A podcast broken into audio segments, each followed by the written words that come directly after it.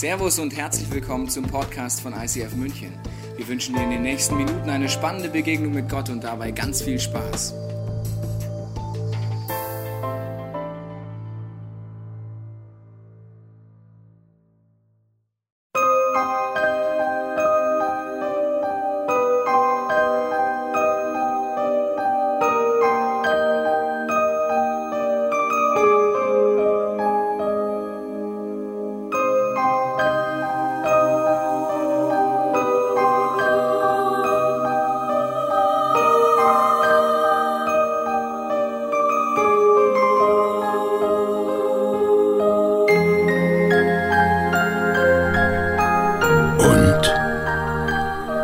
Vermutet hast. Er hat sehr viele Gaben bekommen.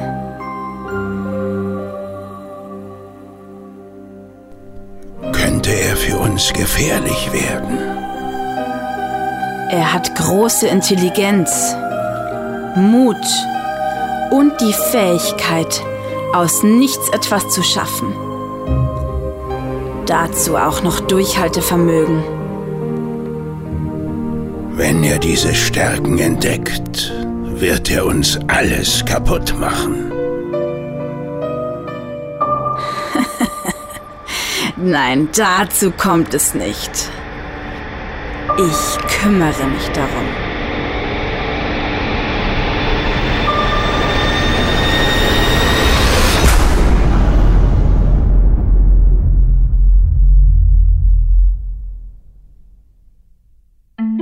Mein Name ist Josef Müller. Ich bin geboren in Fürstenfeldbruck bei München.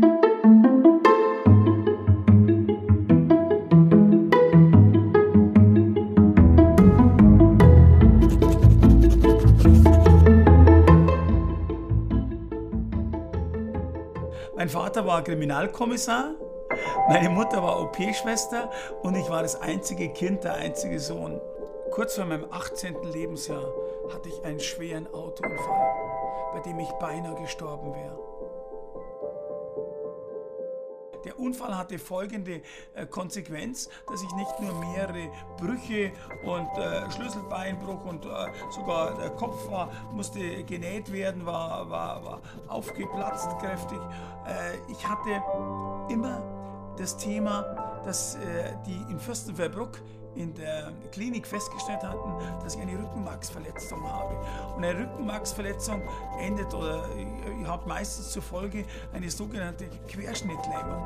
Und Querschnittlähmung heißt, äh, du kannst, wie in meinem Fall, die Beine nicht bewegen. Aber ich habe ein normales Gefühl in den Beinen, aber ich kann sie nicht bewegen. Und das bedingt eigentlich, dass ich so hat es mir damals in der Klinik äh, der Professor mitgeteilt, äh, wie er das erste Mal vor mir stand und ich aus, der, aus dem künstlichen Koma äh, wieder zurückgeholt wurde. Mir erzählt, dass, es, dass ich ein Leben lang im Rollstuhl fahren werde. Und das ist schon Hammer. Als 17-Jähriger, da denkst du dir ja, äh, du hebst die Welt aus den Angeln, du machst vieles, du hast große Pläne in deinem Leben. Und plötzlich heißt es, du wirst den Rest deines Lebens im Rollstuhl verbringen. Was das heißt, das wusste ich ja gar nicht. Ich äh, kam in meiner beruflichen Laufbahn zu dem Ergebnis, ich möchte Steuerberater werden. Ich hatte Einsicht in viele Branchen und so habe ich mich äh, äh, darum bemüht, habe ein Studium äh, äh, gemacht, hatte meine erste Steuerkanzlei im Haus meiner Eltern, hatte dann noch eine Steuerkanzlei in Starnberg und in München in der Innenstadt. Und äh, die vierte kam dann in Wittenberg zwischen Leipzig und Berlin, hatte 50 Mitarbeiter, hatte ein tolles, äh, äh, ein tolles Auto, äh, ein kleines Haus am Gardasee in Badolino, ein, ein kleines Boot. Und ich äh, war so drauf, immer mehr, immer mehr. Das war für mich sehr wichtig und ich konnte mir auch dann vieles leisten. Ich hatte am, äh, am, am, äh, am Schluss, ich sag mal am Höhepunkt meines Lebens, hatte ich äh, einen Maybach, hatte einen schwarzen Rolls-Royce mit einem weißen Fahrer, wie dekadent dafür natürlich einen weißen Rolls-Royce mit einem schwarzen Fahrer. Und, äh, und hatte eine Wohnung in Dubai, in Los Angeles und in Monte Carlo. Wurde wurde Honorarkonsul in München von der Staatsregierung ernannt, war Botschafter in Monte Carlo, bin sogar ausgezeichnet worden vom Ministerpräsident Stoiber im Kaisersaal der Residenz. Aber das ist mir heute nicht mehr wichtig. Aber ich war voll auf der Erfolgsschiene. Ich machte Geld und plötzlich wachte ich im Gefängnis auf.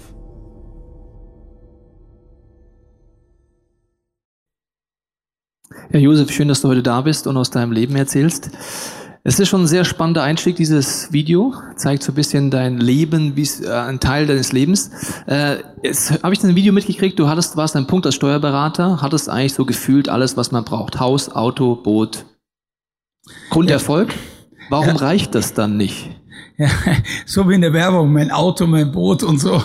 Aber das Interessante ist es, wir haben ja alle Ziele. Und wenn du die Ziele erreicht hast, was ist dann? Und äh, es ist eine gute Frage. Mir hat sich am Anfang gezeigt, äh, die Leute, wie ich meinen Unfall hatte, haben alle gesagt, ist egal, hast du was, bist du was. Du musst den Menschen nur nutz, nützlich sein.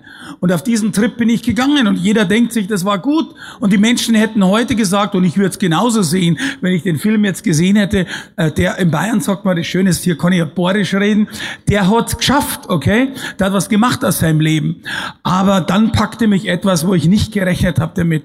Und ich glaube, da bin ich nicht alleine, wenn ich da äh, damals in die Gesellschaft schaue, in der ich mich auch bewegt habe.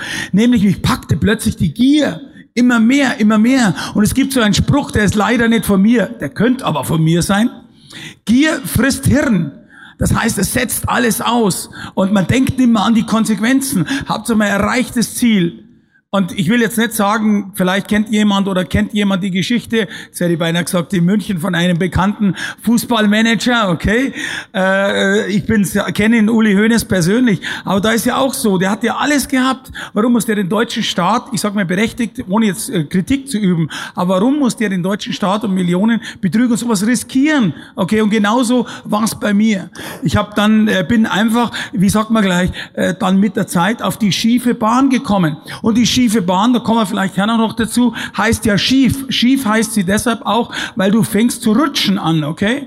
Und es ist nicht immer so einfach, dann wieder hochzukommen und aus der schiefen Bahn rauszukommen. Du sagst, Gier frisst Hirn, das ist natürlich sehr viel Wahres dran. Äh, Im Rückspiegel kann man immer sagen, hätte man schlauer sein können ja. oder äh, Warnsignale sehen können.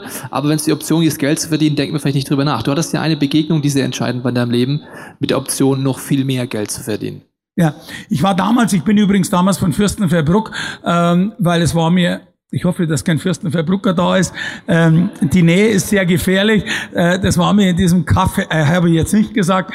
Äh, ich bin also nach München gezogen, in den Herzogpark. Euch brauche ich nicht erklären, wo was ist. Und neben dem äh, Flick, äh, Milliardär Flick damals, gleich mir ein Zeichen zu setzen, wo es mich hintrieb, immer mehr. Ich wollte unendlich reich werden, weil es mir nicht genügt hat. Und das ist, ist äh, das war der erste Fehler in meinem Leben. Aber wie gesagt, ähm, ich habe damals zu dieser Zeit Bruce kennengelernt. Und die Bruce-Story, die würde so viel Zeit kosten. Ich habe sie in meinem Buch ziemlich bester Schurke näher ausgeführt, in mehreren Kapiteln. Aber jetzt will ich schauen, dass ich das in ein paar Sätze bringe. Bruce ist ein Sohn reicher Eltern. Die Eltern hatten in Miami eine Werft. Und äh, die Eltern wollten ihm die Erbschaft oder Teil seiner Erbschaft vorweg auszahlen und Bruce wollte das Geld in Deutschland anlegen. Und da hat ein Freund zu mir gesagt, du könntest ihm helfen. Und dann habe ich mich erkundigt, um welchen Betrag es ging. Es ging um Millionen und meine Provision war auch nicht schlecht. Und dann habe ich mir gedacht, das gehört schon zum Randgebiet eines Steuerberaters. Habe ich mir gedacht. Und dann kam es wie folgt, ich bin rübergeflogen und habe mir das angesehen und die Eltern haben mir erzählt, sie finden es toll, aber das Geld ist nicht aus, aus der Werft, sondern aus dem Spielcasino und deshalb ist das Geld in Bar zur Verfügung, in Cash. Und äh, ja, ich habe mir dabei nichts gedacht, nur bei der Frage, äh, äh, wo ich gefragt habe, wie kommt denn das Geld nach Deutschland, da haben die alle mich angeschaut. Und ich habe keine Ahnung davon. Ich habe halt, ich weiß nicht, was ihr gedacht hättet. Ich habe halt einfach an einen Koffer gedacht, okay? Und habe ich erst einmal erkundigt in München beim äh, amerikanischen Konsulat in der Königinstraße und hier hinten am Hauptzollamt München West in der Landsberger Straße, ob ich das überhaupt dürfte oder ob ich Gesetze breche. Und äh, ich konnte damals das Geld ausführen aus Amerika. Nur beim Einführen jetzt äh, deklarat, müsste ich es deklarieren, ab 9.500 Dollar. Und ich konnte es in Deutschland, damals noch der alte Flughafen München-Riem, auch einführen.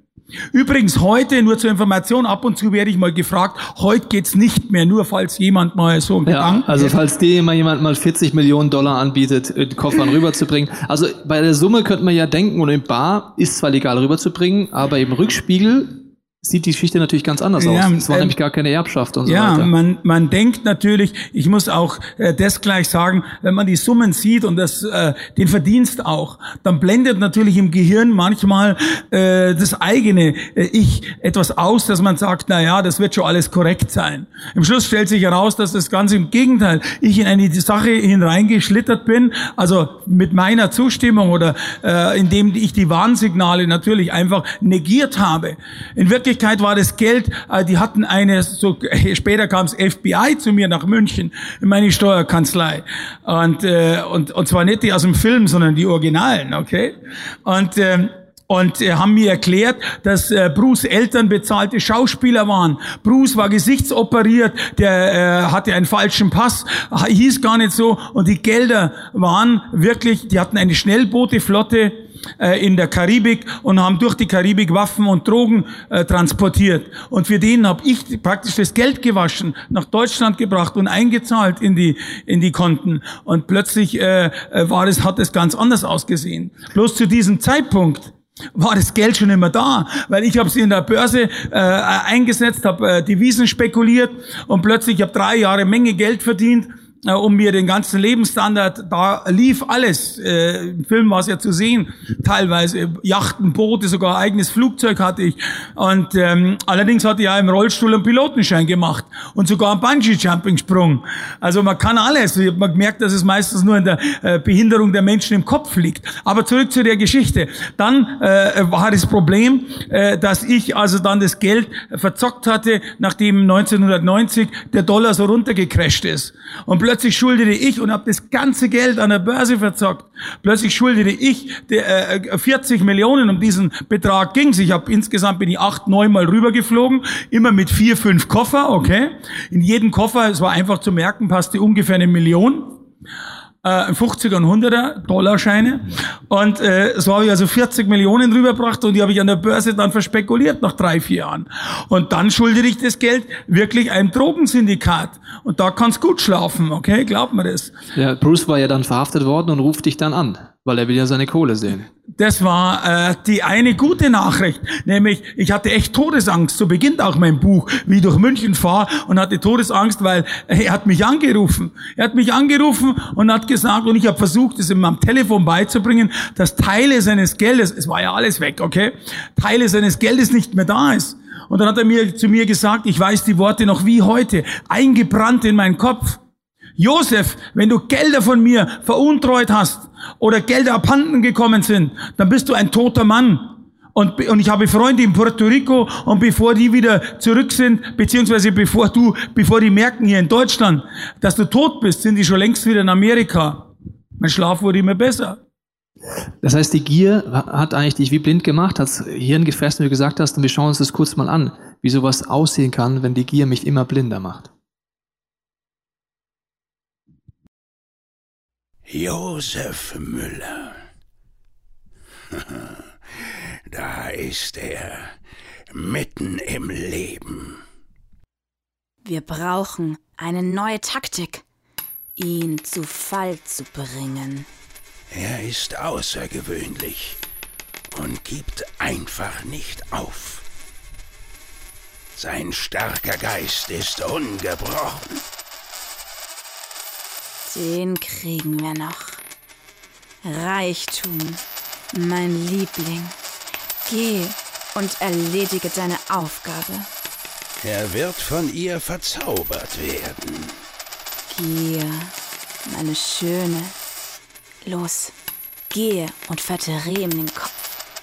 Ja, sie wird ihn um den kleinen Finger wickeln. Du wirst ihn in Ketten legen. Gesetzlosigkeit, mein Lieber. Gehe und verblende ihn.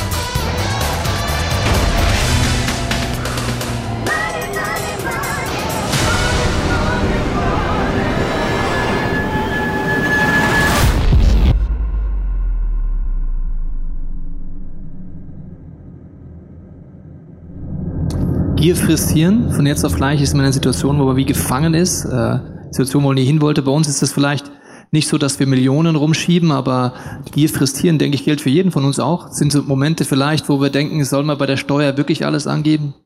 Ist Schwarzarbeit nicht auch okay? Naja, eigentlich habe ich doch ein Recht dazu, meine äh, Spesenabrechnung ein bisschen anders zu machen. Sind übrigens alles Straftaten. Und sofort ist man durch Gier in einem Moment, vielleicht nicht bei Millionen, aber so wie du, es sind ja dann Dinge passiert, du hast von äh, Mandanten die Geld geliehen, du hast, äh, bist verurteilt worden dann auch aufgrund dieser Fälle und äh, konntest aber die Haft nicht antreten wegen gesundheitlichen Gründen. Und wir spulen jetzt mal in deinem Leben, in deinem wilden Leben, wo man wirklich dein Buch lesen muss, weil da haben wir keine Zeit für, immer zehn Jahre nach vorne. Wir springen ins Jahr 2004. Du hast wieder, bist wieder erfolgreich und äh, der Verdacht kommt auf, dass Geld weg ist und dass du schuld bist. Und auf dieser Situation ist ja etwas, wo du wieder fließt.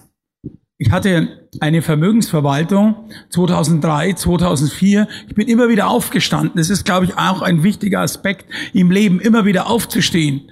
Äh, die Rollstuhlgeschichte hat mich nicht geschafft. Äh, ich hatte einen Blödsinn gemacht, mir vom Mandanten Gelder geliehen, die ich dann immer zurückzahlen konnte. Es war die Dummheit meines Lebens. Gier frisst Hirn. Und, äh, und dann, was mir heute sehr leid tut und ich versuche den Schaden wieder gut zu machen.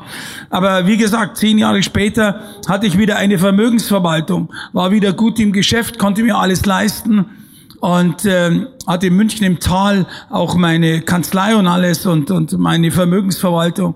Und dort war, ist Folgendes passiert. Ich hatte 20 Millionen zu verwalten von, von 400 äh, Leuten und ungefähr war sehr erfolgreich und plötzlich kam ich nicht mal an das Geld. Jemand hat das Geld eigentlich, äh, ich sag mal, genommen gehabt äh, von dem Konto, das blockiert und ich musste meine Unschuld beweisen. Ich musste auf Flucht gehen, weil sonst hat mein Anwalt gesagt, sonst würden sie mich hier verhaften.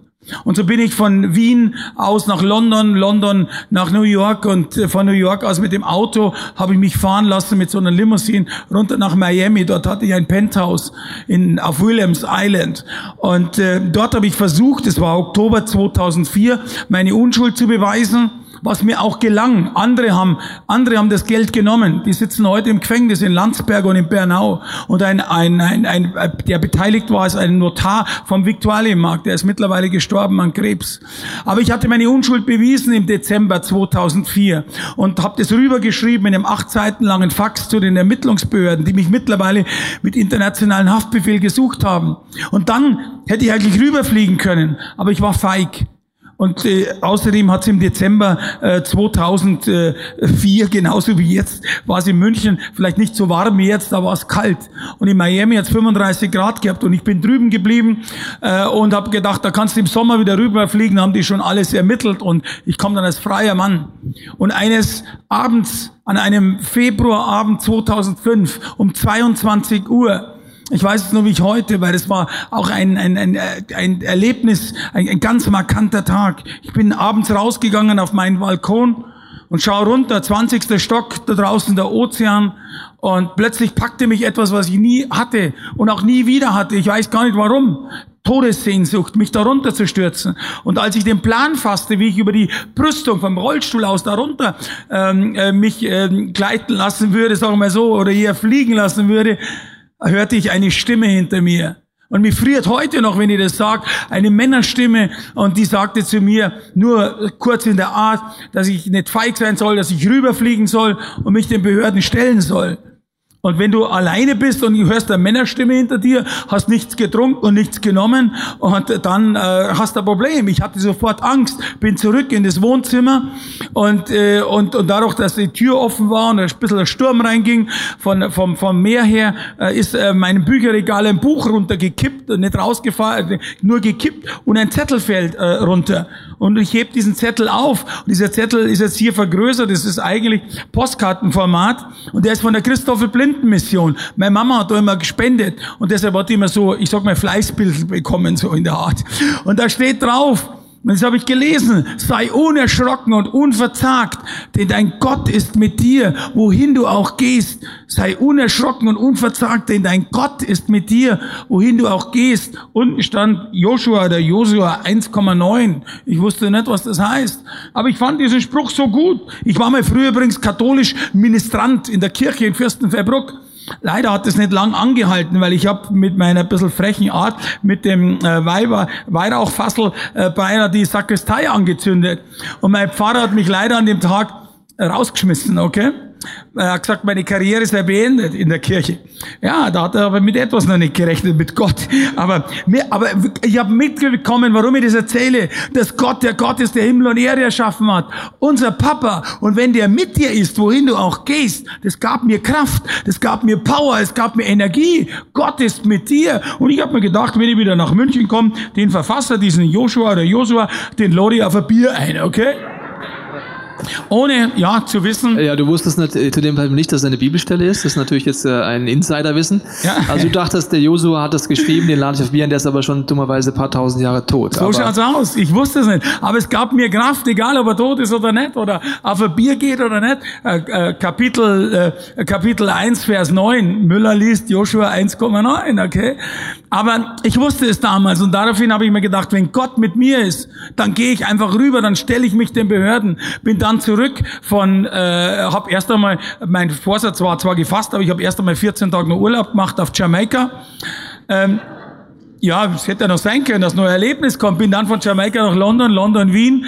Und in Wien habe ich mit meiner Frau telefoniert. Wir befinden uns jetzt im April 2005. Aber vielleicht, und bevor du das erzählst, noch eine kurze Sache, vielleicht, weil mir das aufgefallen ist, dass du gesagt hast, äh, weil gerade in so Momenten wie du auf dem Balkon, in so Krisenmomenten, ja. scheint ja Gott wie so ein Spezialist zu sein, wo er, dass er unsere Aufmerksamkeit erringen möchte. Ja. Gerade in Momenten, wo wir nicht mehr weiter können. Und äh, diese Szene am Balkon ist natürlich eine einschneidende Szene. Deswegen schauen wir uns kurz nochmal was an.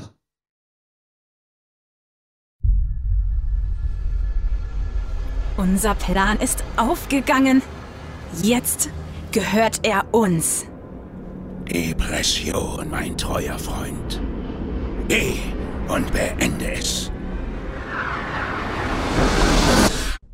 Spring!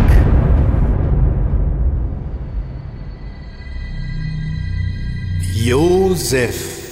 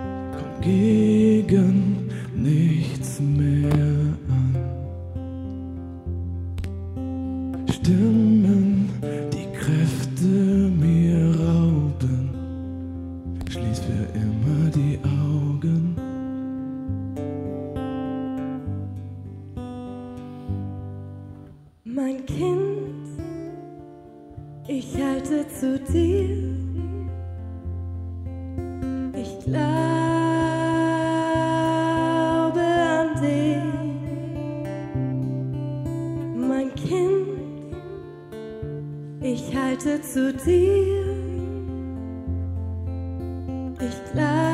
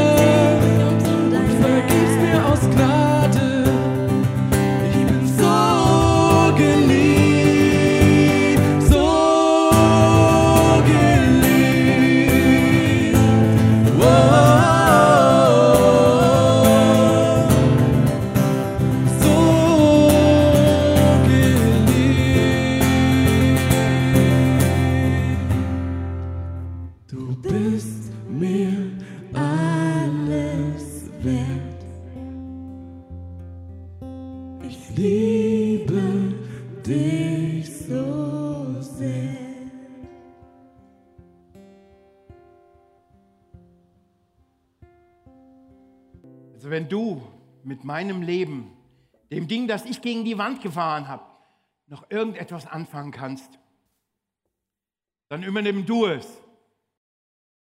Gott ist Spezialist, habe ich gesagt, in solchen Momenten. Bei jedem anders, bei dir war es ein Zettel, der rausfällt und dann Ja. warst du jetzt in Wien, hast du gesagt, es wird abgehört von der Polizei, deswegen wirst du schneller festgenommen als gedacht und äh, kommst in die Untersuchungshaft und dort kommt der nächste Schritt, wo Gott deine Aufmerksamkeit möchte, durch ein Buch.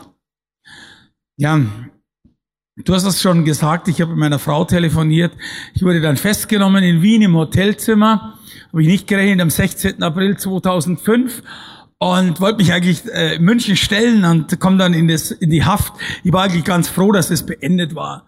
Und, äh, äh, und dann, ja, und dann kam ich zehn Tage in das Gefängnis Wien-Josefstadt, direkt hinterm Rathaus.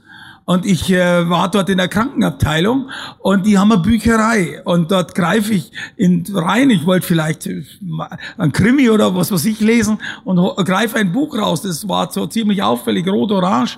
Und ich habe es gar nicht gesehen, hab drehe es um und steht vorne drauf, das Neue.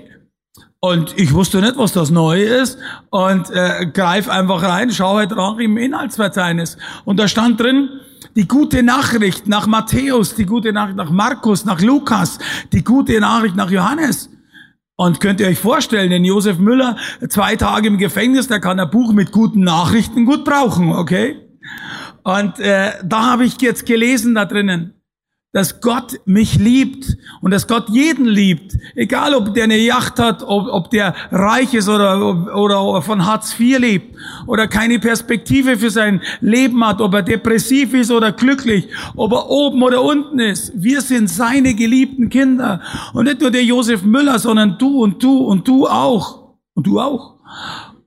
Und wie ich das für mich gelesen habe, da kam mir so richtig. Ich habe bis zu meinem 50. Lebensjahr, weil da war es genau, ein Leben geführt in der Überholspur, immer mehr zu sein, bei den Schönen und Reichen 15 Jahre lang mitzuhalten, mit Yachten, mit meiner eigenen, ich hatte zwei, drei Yachten in Monte Carlo, in, im, am, am kleinen Gardasee und, und, und, und, und, ich sage Mallorca und, und überall groß, groß. Und plötzlich kommt diese Nachricht, Gott liebt mich, egal wie du bist. Und ich habe gelesen, Lukas 15, von dem äh, verlorenen Sohn und von dem barmherzigen Vater. Und genauso ging's mir. Der verlorene Sohn ist ja auch ausgezogen, hat die Erbschaft durchgebracht und hat sich, ich sag's mal, ver, äh, locker äh, verhurt, äh, verkokst, ver irgendwas anderes. Dann ging die Konjunktur runter und er landete im Schweinestall. Und da sah ich die Parallele. Der, der Sohn im Schweinestall und ich im Gefängnis. Und was hat er gemacht? Er ist zurückgegangen, hat sich aufgemacht zu seinem Vater und hat gesagt, Papa, ich habe gesündigt vor Gott und vor dir. Und jeder würde erwarten, äh, also ich, wenn Vater wäre, äh, ich würde sagen, mein Sohn, was hast du denn da gemacht? Und hätte im ersten Mal, bei uns sagt man, die Leviten gelesen. Und was macht der Vater? Gar nichts. Er schützt, er nimmt ihn in seine Arme. Vielleicht hat er gesagt, sei ruhig. Und, äh, und er hat gesagt, und gibt ihm den Ring des, der, der, der Familie an, äh, zieht ihm einen tollen Mantel an und schmeißt eine Party. Und, und, und, und äh, bei uns wird man in Bayern sagen, und grillt den Ochsen, okay? Und, und, und das war das. Und das wollte ich auch haben. Und da wollte ich zurück, genau dorthin. Das heißt, dir fällt dieses Buch in die Hand, du fängst an, der Bibel zu lesen, erstmal Ja. ohne so richtig zu merken, was das vielleicht ist. Und dieses Wesen Gottes ist ja, Ja. faszinierend, bedingungslose Liebe, aber wie erlebt man das ja? Ein weiteres Buch war wie ein Zugang, den Gott wieder genutzt hat, äh, das dein Vater dir vorbeigebracht hat, weil Ja. das, dadurch ist nur noch keine lebendige Beziehung. Es ist interessant. Das war es. Zehn Tage später kam ich nach München Stadelheim. Und das Schöne ist, dass wenn ich das in München erzähle, ich bin ja viel unterwegs äh, in, in allen deutschsprachigen Ländern, hab drei, vier Mal erzähle ich in der Woche von meinen Auf, von meinen Geschichten. Und, und, und, und das ist und wirklich, es es ist berührend für mich heute hier im ICF München sprechen zu können. Das ist ja eine Lokalrunde, hätte ich was gesagt. Und äh, ja, und, und man versteht mich auch hier, wenn ich ein bisschen Bohrisch spreche. Und äh, mein Papa kam also nach München Stadelheim, der wohnte hat ein Haus in Fürstenfeldbruck und gab mir dieses Buch Gott heilt auch dich. Das ist vom Palutinerpater Dr. Jörg Müller aus Freising. Und da steht ähm, Untertitel, der ist interessant, nämlich seelische und körperliche Heilung durch einen lebendigen Glauben. Und das Wort lebendig, das kannte ich nicht. Wo gibt's einen lebendigen Glauben? Bitte, Entschuldigung, ich will da nichts sagen, aber ich bin Katholik und als Katholik erfährst du nicht jetzt direkt das. Also ich, vielleicht, ich hätte es auch nicht gehört, vielleicht lag es an mir, aber ich habe von einem lebendigen Glauben noch nichts gehört. Ich wusste, dass Jesus gestorben ist für mich, aber, aber, aber das war für mich äh, lange Jahre her. Aber dass heute Jesus lebt, dass es eine Beziehung mit ihm gibt, dass ich heute jeden Tag mit ihm lebe. Und wenn einer zu mir sagt, Jesus ist tot, dann sage ich, dann muss er schon die letzten 20 Minuten gestorben sein, weil ich habe mich gerade vorher mit ihm unterhalten. Und das ist das Tolle dran. Und das ist das, was Energie gibt und Power gibt. Und das ist das, was ich nicht wusste. Nämlich eine, ich, da in dem Büchern steht drinnen, Lebensübergabe zu Jesus. Jesus leitet dich durchs Leben. Jesus hilft dir. Es stand von Lobpreis-Songs da drinnen und so Sachen. Das war wie alles neu, das habe ich noch nie gehört.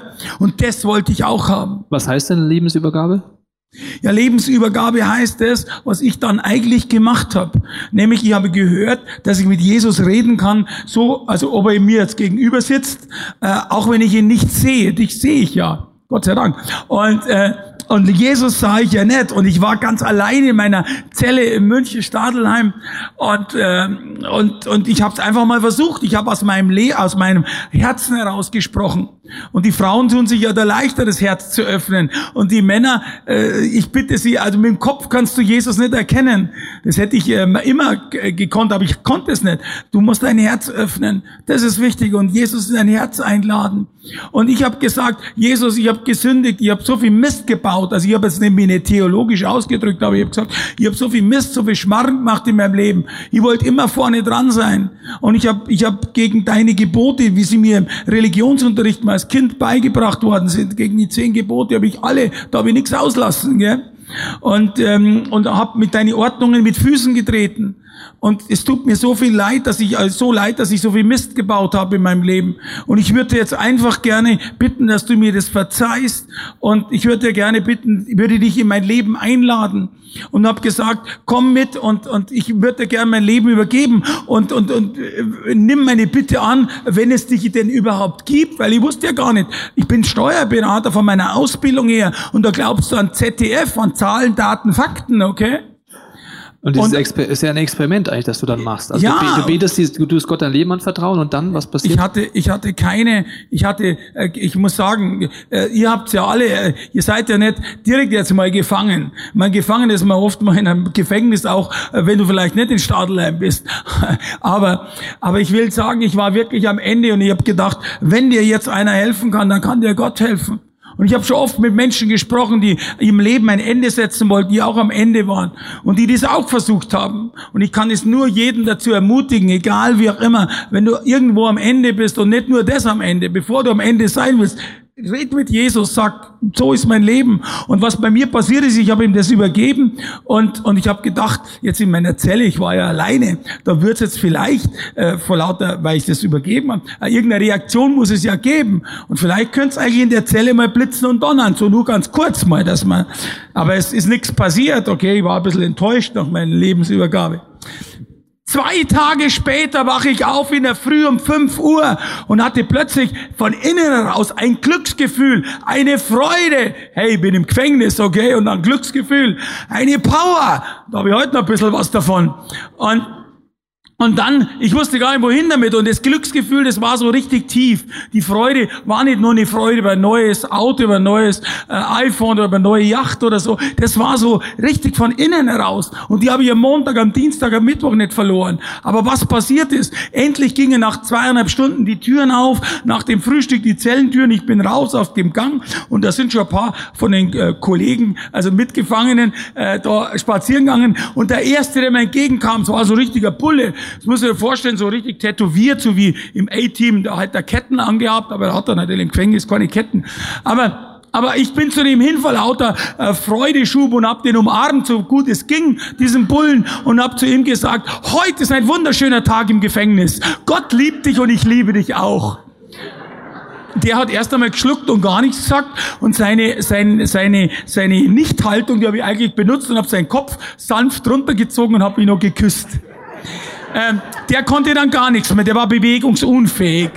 Und, und so habe ich das mit mehreren gemacht, die haben alle dasselbe gemacht, nämlich gar nichts. Die haben keine Luft gekriegt, die sind einfach nur so da gestanden. Dann kam in die Szene, das wusste ich auch nicht, eine Psychologin. Und, und ich gehe auf die Psychologin gleich hin und frage sie, ob sie denn wüsste, wie schön es heute im Gefängnis München-Stadelheim ist. Was die gesagt hat, wiederhole ich hier nicht, okay? Dann kam als letztes der Arzt und der wollte gerade vorbei an, die, an den Leuten hier vorne in sein Arztzimmer und auf einmal sausen die ganzen unbeweglichen Gefangenen, die ich umarmt habe, alle zu ihm vor. Also wie so eine Elefantenherde sind die davor ge, äh, geschoben und haben alle unisono aus einer Kehle dasselbe geschrien zu ihm. Die Pillen, die der Müller hat, die möchte ich auch haben, okay? Und dann hat mir der Arzt verboten, Menschen zu umarmen, weil er gesagt hat, die glauben, die glauben alle, ich würde ihnen Drogen geben. Das war mein Einstieg, mein erster, ich sag mal wirklich äh, übertrieben, also in meiner Sprache, mein Flash zu Jesus. Es gibt über sieben Milliarden Menschen auf der Welt und jeder hat einen anderen Zugang. Aber mir war der halt wie so ein Waff, okay? Und das erinnere ich mich heute, als ob es jetzt gewesen wäre. Und das werde ich nie vergessen. Und diese Power, diese Energie, dieses Brennen, das in mir damals eingeflößt hat, das ist heute noch vorhanden, okay? Und das ist das Schöne dran. Und darum bin ich Jesus dafür dankbar. Das sind ja so die Startmomente, wie du gesagt hast. Also man kann sein Leben diesem Jesus anvertrauen. Der Weg ist Unterschied. Bei dir war es dieser Flash. Ähm, ich weiß aus deinem Leben aber, dass es jetzt nicht so ist, dass egal für was du betest, Gott dann erhört. Also der Flash bedeutet ja nicht so, alles was ich will, macht jetzt Gott. Mir, also äh, deswegen, deswegen ist es nicht, ich, ich, ich sage das mal jemandem so, also aber so wie ich vorher das gar nicht kennt. Deswegen werden jetzt nicht alle Barrieren äh, plötzlich fallen und du hast nur noch mehr, schwebst auf einer Wolke. Wenn dir das einer gesagt hat, dann hat er dich, sage mal, leider nicht ganz mit der Wahrheit äh, informiert. Natürlich passiert dir auch was. Ich hatte damals, ich will es nur kurz machen, weil es einfach von der Zeit her gar nicht reicht, ich hab, war kurz vor der Erblindung, weil ich war schwerer Diabetiker durch Alkohol, durch äh, Wodka und Champagner und durch ein Leben in Saus und Braus. Ich habe auf meinen mein, mein Diabetikerwert null geachtet und die haben mir damals gesagt, Herr Müller, in einem Jahr sind Sie blind. Da habe ich gesagt, wie bitte? Hier in der Augenklinik, in der Mathildenstraße, ist alles gleich hier in der Nähe, am Sendlinger Torplatz. Und äh, die haben mir das gesagt und daraufhin habe ich gebetet und äh, es ist das Unglaubliche passiert. Ich will es wirklich kürzen, weil da könnte ich eine Stunde drüber reden. Ich hatte plötzlich ein neues, eine neue Netzhaut. Sowas gibt's gar nicht. Die in Hallaching, Chef der Augenklinik, hat zu mir gesagt, Herr Müller, wir können es Ihnen nicht erklären. Wir haben sowas noch nie gehabt. Aber ich glaube, und das war kein Christ, wir haben heute ein Wunder erlebt. Gott hat mir ein neues Augenlicht gegeben. Und jetzt kommt's, warum ich das erzähle. Ein paar Jahre später, nämlich genau letztes Jahr, hatte ich eine Schulterverletzung. Das heißt, meine, wer sich da auskennt, meine Supraspinatus-Szene, meine Rotatorenmanschette ist gerissen. Und, äh, und ich habe gesagt, äh, Gott, es ist ja überhaupt kein Problem, so, eine Mansch so, so ein Ding zu, zu heilen, wenn du mir neue Augen gibst. Und tausend Leute in christlichen Gemeinden haben mir, die, haben mir die Hand aufgelegt. Und was was passiert ist? Nichts ist passiert. Ich musste zur Operation. Drei Monate später musste ich zur OP und, und jetzt kommt's. Und ich habe erlebt, wie er mich durchgetragen hat. Die Ärzte haben gesagt, sechs Wochen lang müssen sie, äh, müssen sie ein, ein, ein, nicht ein Gips, aber ein, in einem Streckverband die Hand halten. Und weißt du, was war? 14 Tage später habe ich im, im ICF in Karlsruhe schon meine Botschaft wieder verteilt. 14 Tage später. Das heißt, ich habe gemerkt, auf der einen Seite, wie Gott heilt, wenn man betet, und auch, wie Gott zwar nicht heilt, aber einen durchträgt. Und das war für mich ganz wertvoll, weil oft kommen Menschen zu mir und sagen, jetzt habe ich so viel gebetet, aber er ist trotzdem gestorben. Oder es hat sich nichts bewegt. Wenn wir es wüssten, glaube ich, oder ich kann es auch nicht erklären, dann, dann glaube ich, dann wären wir alle Gott oder wäre ich Gott. Aber ich habe eins, kann eins sagen, Gott ist dabei. Und das, jemand zu haben, der dabei ist, der mit einem durchs Leben geht, das, alleine das, das ist schon so etwas Starkes, äh, weil Gott ist immer treu und er ist immer da für dich. Das habe ich erfahren. Das ist nicht gelesen, sondern das habe ich erfahren. Ja, meine letzte Frage vielleicht dazu noch ist, ähm, ja, du hast ja von Bruce erzählt und Bruce ist ja immer noch sauer auf dich. Ja? Also die 40 Millionen sind weg, er ist jetzt wieder äh, unterwegs und er könnte theoretisch jeden Moment vor dir stehen und sich rächen auch dafür. Das ist ja eine Angst, die da ist und du hast ja bei diesem Josef-Vers, ohne es zu wissen, erlebt, dass die Bibel Kraft hat. Ja. Aber heute erlebst du ja gerade auch in solchen Momenten durch Ja. Bibellesen, dass es Kraft gibt. Vielleicht Ja. kannst du da noch mal Ja. kurz was zu sagen. Dazu ist Folgendes vielleicht noch zu sagen. Vor zwei Jahren habe ich über einen Freund erfahren, hier in München definitiv, dass Bruce vor fünf Jahren im Gif äh, hier war, hier in München war und hat sich nach Josef Müller erkundigt. Er war wieder frei. Der will ja noch sein Geld wahrscheinlich, sicher. Und konntest du dir vorstellen, wie froh ich war, dass ich damals genau zu der Zeit im Gefängnis war? Weil da konntest du nicht raus, sondern nicht rein. Aber zurück auf deine Frage. Heute fragen mich die Leute, hast du nicht Angst? Ich komme auf YouTube, auf, auf, auf, auf Facebook äh, mit meinen ganzen Geschichten, äh, mit meiner Homepage überall so laut drüber. Wenn Sie den Namen Josef Müller googeln, ein Allerweltsname eigentlich, von acht, von zehn Mal, wenn Sie googeln, die ersten acht, äh, äh, sehen Sie den, der Ihnen gegenüber sitzt. Und das kann dir in Amerika genauso. Hast du nicht Angst, Josef, dass der Bruce wieder kommen würde? Und da sage ich einfach, und das erkläre ich auch den Menschen, ich fühle mich heute geschützt von Gott, weil Gott sagt die Wahrheit. Und es steht im Psalm 91, steht drinnen, Gott schützt dich. Und er ist heute, komme ich mit der Message oder mit der, mit der Nachricht oder mit dem, aus dem eigenen Leben, was mir mit Gott passiert ist, mit Jesus. Und deshalb fühle ich mich auch geschützt. Und, und ich glaube, dass das, was in der Bibel steht, die Wahrheit ist. Weil das, was ich am Anfang nicht glaubte, zum Beispiel, dass er mich ernährt und dass er das, alles ist eingetroffen. Und deshalb kann ich jeden nur ermutigen, so wie ich in der Früh, nimm dir in Bibel, dein Neues Testament zum Beispiel oder das Alte, aber fang mit dem Neuen Testament an und fang wieder an. Weil wenn du nämlich anfängst zu lesen, dann kommen dir tausend Ideen, warum du nicht, äh, warum du das und das machen solltest. Nimm dir wieder die Zeit in der Früh, Bibel zu lesen. Und das gibt mir so viel Kraft, dass ich heute sagen kann, das Thema Bruce reden wir erst weiter, wenn er mir gegenübersteht. Und ich hoffe es nie. Das heißt, die Bibel gibt Kraft und das ist ja wie ein Geheimnis. Ich weiß nicht, wie viele das heute hier oder zu Hause schon mal erlebt haben, aber ich lade dich ein, die nächsten Minuten mal auf dich wirken zu lassen an deinem Platz. Wenn du magst, kannst du auch äh, das wirklich voll aufsaugen mal, wenn Bibelstellen in Verbindung mit einer Musik, die über Gott erzählt, in dein Leben vielleicht anfängt reinzureden.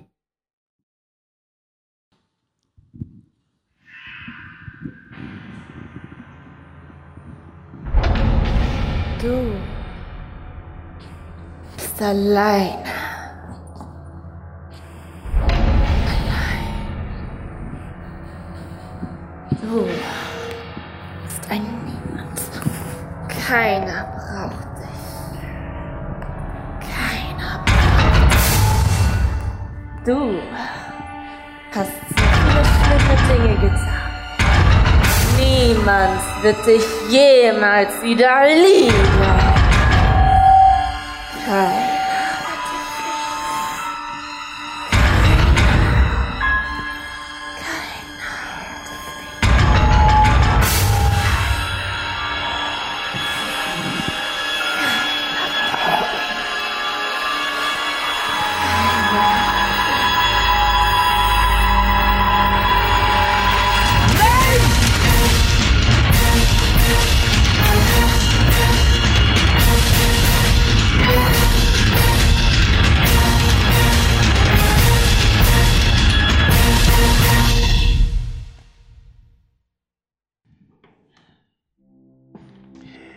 Stehe dir bei. Ich behüte dich, wo du auch hingehst. Ich führe dich heil wieder in dieses Land zurück. Niemals lasse ich dich im Stich. Ich halte mein Versprechen, das ich dir gegeben habe.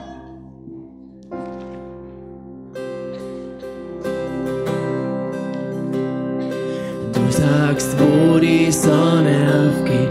Du bestimmst den Lauf der Zeit, zeigst der Dunkelheit die Grenze und du spannst den Himmel weit. Aber jetzt sagt der Herr, der uns geschaffen hat, hab keine Angst, denn ich habe dich erlöst. Ich habe dich bei deinem Namen gerufen, du gehörst zu mir. Du liebst den, der es nicht verdient hat, hilfst dem Schwachen aufzustehen, wählst den Tod für meine Rettung, gibst mir Kraft nach vorn zu sehen. Es gibt keinen, der dir gleicht, du mein Gott. Gott aber hat uns gerade dadurch seine große Liebe bewiesen, dass Jesus für uns gestorben ist, als wir noch Sünder waren. Es gibt keinen, der dir gleicht. Du, mein Gott, größer, höher, weiter als der Himmel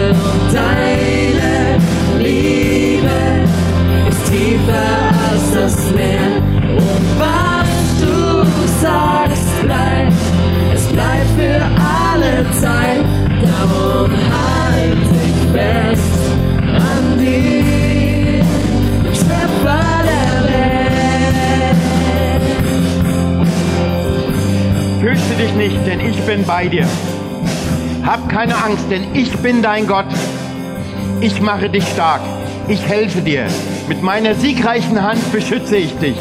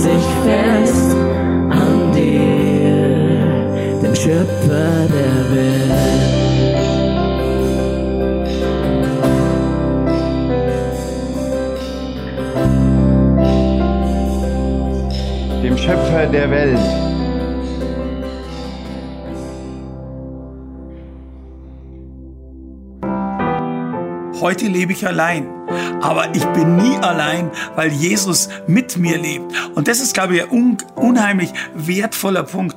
Es gibt viele Menschen, und ich nehme mich da nicht aus, der immer denkt, oh, wenn du jetzt allein bist oder Single, wie man so heute sagt, äh, dann äh, hast du, dann hast du keine Lebensqualität und andere gehen weg und, und heiraten oder wie auch immer und leben ein gemeinschaftliches Leben.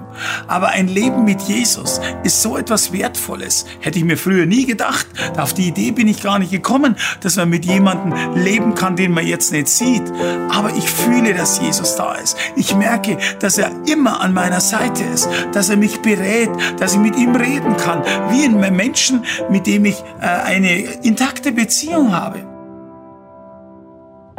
ohne jetzt das, äh, äh, dafür Werbung zu machen, aber für, für iPhone, äh, iPad, äh, I, I, I, alles heißt nur ich, ich, ich. Und wenn wir alle so egoistisch durchs Leben nur gehen und es uns vorgemacht wird, dann haben wir eigentlich wenig Platz für den anderen. Und ich habe viel gelernt durch Jesus. Sogar im finanziellen Bereich hat er mich noch gelehrt, dass ich da vieles falsch gesehen habe. Heute ein bisschen lockerer mit dem Geld umzugehen, auch zu spenden, auch Gutes zu tun damit und auch den Überfluss loszulassen. Nicht nur horten und, und, und raffen und auf dem Konto Lebensversicherungen, Versicherungen und alles Mögliche. Nein, heute ist ein Miteinander, in dem man dem Schwächeren hilft. Bei mir gerade sehr wichtig das Geld und andere Bereiche, die im Leben eine Rolle spielen, indem man denkt, das schafft man schon selber, da braucht man keine Hilfe dazu. Aber ich habe gelernt, und es ist so etwas Wichtiges, dass man Jesus in alle Lebensbereiche rein leuchten lässt. Ich wurde ja verlassen von meiner Ehefrau, weil sie mit meinem Chauffeur oder mit meinem Fahrer eben äh, gemeinschaftliche Sache gemacht hat. Die haben sich verliebt und äh, sie hat beschlossen, mich in der schwierigsten Zeit meines Lebens, wie ich im Gefängnis war, zu verlassen. Und es tat verdammt weh.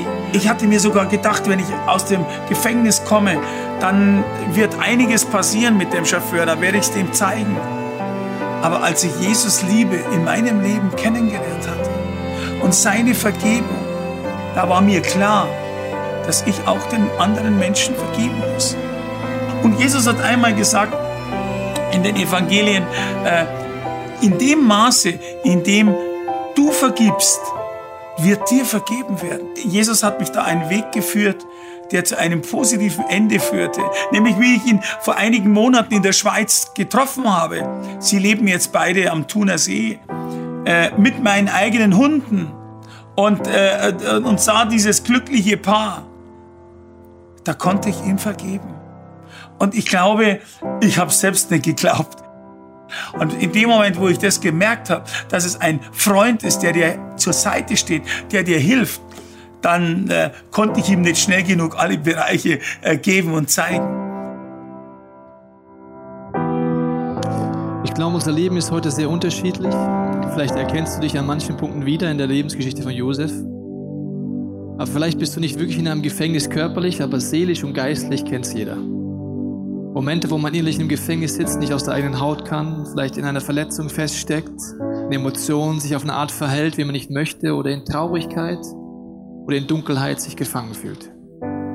Wir alle kennen auch Bruce in unserem Leben. Er ist in deinem Leben nicht so, aber Ängste, die, dir, die dich einschüchtern, Verlustängste, andere Dinge, die dich wirklich total limitieren. Ich weiß nicht, wer dein Bruce ist, was dich vielleicht klein hält, was dich zurückhält oder was dich einschüchtert. Und wir alle kennen Situationen, wo die Perspektive unserer Leben wirklich so verzerrt ist, dass wir auf Prioritäten setzen, vielleicht der Gier oder anderen Themen, die uns am Ende vom Tag dann doch immer leerer machen und zerstören. Ich weiß nicht, was es bei dir heute ist, aber ich glaube, in dieser Lebensgeschichte ist jeder von uns auf eine Art mit drin. Und an Weihnachten feiern wir ein Fest, dass Gott Mensch wird dass dieser Jesus, von dem Josef erzählt hat, wirklich eine reale Beziehung aufbauen kann mit mir und dass eine Gottesbeziehung, die lebendig ist, möglich ist. Und genauso wie Weihnachten unter Kitsch und Tradition oft versteckt ist, ist diese Botschaft oft ganz tief versteckt. Und ich möchte dich heute einladen, mit mir ein Experiment zu machen. Das Experiment wird sein, dass du in einem kurzen Moment der Stille nach einem Gebet Gott die Frage stellen kannst, welcher Schritt für dich dran ist. Vielleicht ist für dich heute das Experiment dran, das Josef im Gefängnis gemacht hat. Dieses Gebet zu sprechen, Jesus, du darfst in mein Leben kommen. Und das ist wie so ein Experiment. Josef wusste auch vorher nicht, was passiert, aber es war diese Sehnsucht in ihm, einfach Gott den Raum zu geben. Aber vielleicht lebst du auch schon mit diesem Gott und du merkst, es gibt Lebensbereiche, wo du ihn außen vorlässt, wo du vielleicht nicht vergeben kannst oder wo du nicht loslassen kannst, so wie in Josef Leben es bestimmte Situationen gab, bis an den Punkt kam zu sagen, Jesus, du darfst in alle diese Bereiche rein. Ich möchte jetzt gleich beten und das Experiment machen. Und wenn du magst, kannst du einfach mit mir die Augen schließen und mit mir gemeinsam beten. Vater, ich danke dir für diesen Tag heute und ich danke dir, dass du jeden Einzelnen heute kennst. Du siehst die Fragen, die wir haben, du siehst die innerlichen Gefängnisse, die Bruce-Situation in unserem Leben, vor denen wir Angst haben. Du siehst Prioritäten, die wir gerade setzen und vielleicht wie blind sind und auf die falschen Karten setzen. Und ich bete, Heiliger Geist, dass du jetzt unsere Stille uns zeigst, welchen Schritt du uns anbietest, dass wir einen Gedanken haben oder eine Sehnsucht in uns freigesetzt wird nach etwas, wo wir keinen konkreten Schritt handeln können.